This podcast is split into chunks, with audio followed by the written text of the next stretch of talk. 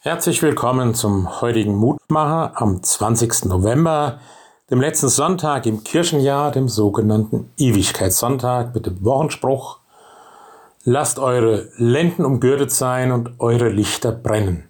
Lukas 12, 35. Das sind zwei Aufforderungen Jesu an seinen Nachfolger und Nachfolgerinnen. Zum einen, die Menschen damals trugen lange Gewänder im Haus ohne Gürtel. Wer sein Gewand gürtete, macht sich bereit, das Haus zu verlassen.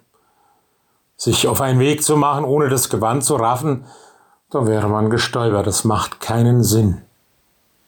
Das Gewand also zu gürten, signalisiert die Bereitschaft zum Aufbruch.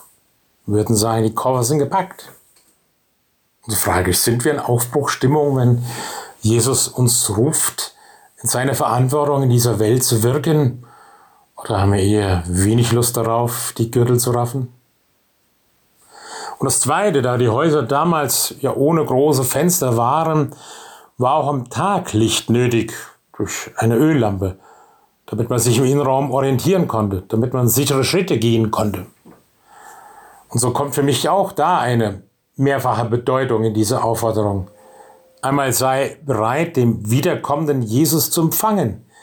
Jesus wird kommen um diese Welt zu verändern, um sein endgültiges Reich zu bauen. Lass das Licht des Wortes Gottes leuchten, ja. Gib die Botschaft weiter, das Evangelium, das, was dich froh macht im Glauben. Und sei damit selber ein Licht in der dunklen Welt. Lieber Jesus Christus, gib, dass ich bereit bin, wenn du kommst. Dass ich voller Vorfreude auf dich warte, auf dein Wirken jetzt schon und auf dein volles Wirken am Ende aller Tage mit Frieden und Gerechtigkeit geschehe in deinem neuen Reich. Und Herr, hilf dass mir das Licht deines Wortes immer wieder neu leuchtet und ich selber leuchte, bin für andere, dass sie einen Weg des Friedens und der Versöhnung finden, auch in dieser Zeit. Amen.